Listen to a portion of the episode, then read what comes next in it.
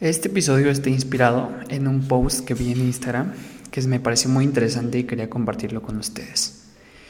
El post habla acerca del positivismo tóxico, que es una palabra que desconocía, pero todo lo que habla aquí alguna vez lo experimenté y quiero compartirte mi experiencia. El positivismo tóxico es la sobregeneralización de un estado feliz y optimista, que resulta en negación y minimización e incluso e invalidación de la auténtica experiencia emocional humana. Básicamente es fingir que estás bien para así ocultar lo que de verdad tienes. Eh, como dice aquí, es exaltar el optimismo y el sentimiento de que estás bien para así esconder lo que de verdad sientes y sentirte un poco refugiado y no tan vulnerable. Y esto es algo que muchas personas viven por el miedo y temor a lo que dirán las personas. Y así prefieren mostrarse ante el mundo, ante sus seres queridos, que todo está bien, cuando en realidad no lo están.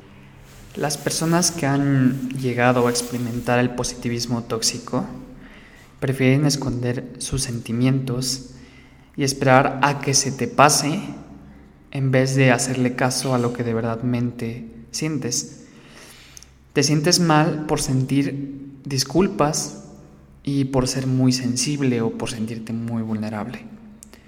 Bloqueas y evitas toda situación que te pueda causar malestar emocional.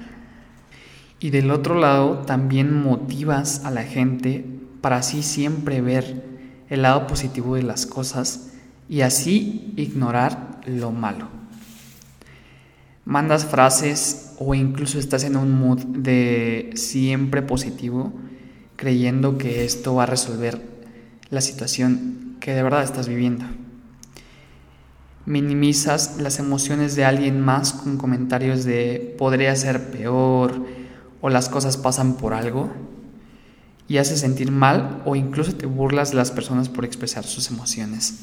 Y como lo dice el post que decidí tomar para inspirarme en este audio, y a la vez yo también soy creyente de esta idea, es que debemos normalizar que podemos tener a la vez muchas emociones complejas en nosotros y sobre todo en tiempos como los que estamos viviendo. Y esto es muy, es muy, muy cierto, ya que muchas personas prefieren esconderlo e incluso sienten pena de mostrarse eh, las emociones y las situaciones en las que están viviendo realmente.